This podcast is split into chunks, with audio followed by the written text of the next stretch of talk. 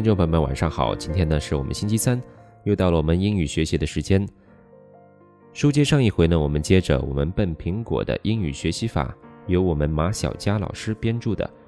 上一回我们回顾到了第二章节单词篇的第一小节，今天我们将继续分享第二章节单词篇的第二小节，刻录法，利用最完美的记忆金属。瘦香蕉说：“那就说说具体的做法吧，这前奏太长了。前奏是必须的，而且前奏还没有完呢。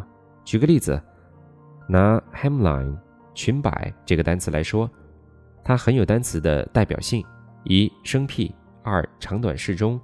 旧方法是这样的，肢解它为 h e m l i n e，眼睛介入记忆字母的顺序。”虽然说马上能够记住，但是过不了两小时就会完全忘记，必须一遍遍的复习，到最后又忘了一大半。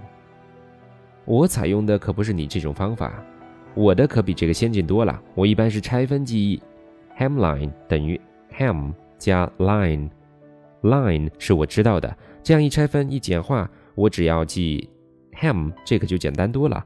我就是靠这种方法来记忆单词的，很有效吧？本苹果说：“我很赞同你的方法，但是不可避免的，这不是我推荐的主要方法。这种方法对于很容易拆分为两部分的单词还比较有效，也就是说，适合于中学之前的阶段。但是这些简单单词毕竟是少数的，尤其是单词变长之后，这种方法就无效了。而且，虽然你记住了这个单词如何拼写，但是……”你已经陷入了误区。第一，大脑的记忆力持续时间很短，它不会为你保存很久，所以你会很快忘记，就像忘记电话号码一样。二，大脑对电话号码的容量是有限的，塞进去很不容易，塞一点进去还行，而词一旦多起来，就会越来越难塞。三，这种方法让你记住了一个单词的拼写，但是。用起来却很难，你有没有遇到这种情况？在阅读时，你仿佛记过这个单词，但是你认识它，它却不认识你，你不知道它是什么意思。这就是很多人中学阶段英语学得很好，到大学就痛苦起来的原因。记忆的方法是错的，凡是厌恶的方法都不可避免地导致厌恶情绪的产生。寿香蕉说。确实，我遇到过类似的情况，好像记得快，忘记的也快。随着单词量的增加，记忆好像也越来越慢。最伤心的就是用到它的时候总是掉链子。很多词我认识它，也记过，但就是想不起它是什么意思，伤心死人了。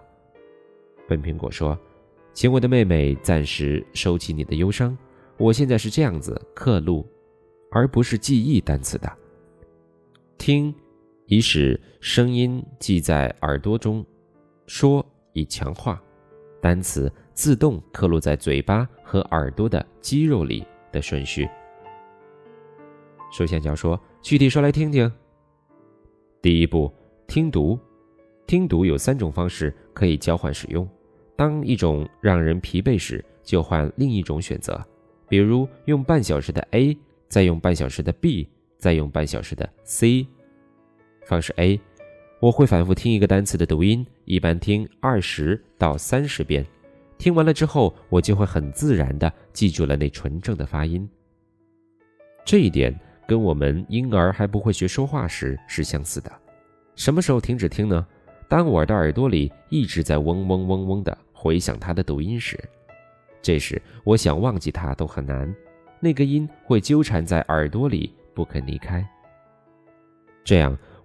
我的耳朵肌肉就会自然而然地刻录了它的发音，因为听得太烂太无聊了，我的嘴巴就会发痒，我就会特别想读出来，所以听完之后，我就会顺从嘴巴的意愿，深吸一口气，用尽一口气，尽量的多喷出这个单词，直到肺里的空气完全被挤出来。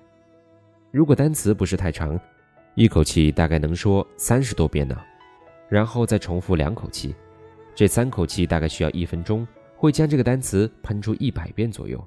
这样一分钟，这个单词就被完全刻录在嘴巴的肌肉里了。一开始我不习惯这种方法的时候，也就是循序渐进的初始阶段，我还要多加一两口气，整个过程大概两分钟。还有些词不仅特别长，而且对其意思我们也没有什么概念，比如说。abscission，脱落素就会比较难刻录。如果不需要这个词的话，我会自动跳过去。不过，如果这个词被迫要刻录的话，我会用多几口气，也就花不了多几秒钟。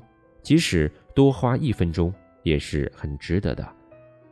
方式 B，听三到五遍，让我的耳朵记住它的标准发音，然后深吸一口气，并用这一口气尽量多喷出这个单词。直到肺里的空气完全被挤出，再重复四次这个过程，整个过程需要一到两分钟，就会把这个单词完全刻录在嘴巴的肌肉里了。方式 C，听的同时跟读，听一遍录音，读一遍，听二十遍，自然也就读了二十遍。最后不听了，回忆一下这个单词的读音，再大声的读一遍，这个单词就过去了。这个过程大概是两分钟。第二步，复习。我觉得一个单词虽然已经将声音刻录在耳朵和嘴巴里了，但是生词毕竟就像是陌生人一样，有个一回生二回熟的过程。第一次见面可能只记得脸，记住了名字，但不了解他的为人；只有第二次见面才能略知他的性格。如果能第三次见面，那就可能对他的身世背景都了解了，这样才算是交上了朋友。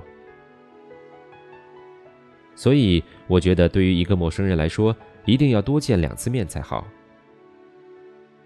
傻哥，那一个单词你觉得应该再见他几次会比较合适呢？两次，一次复习，一次自核。也就是说，只有一次复习了。那复习时间安排在什么时候比较合适呢？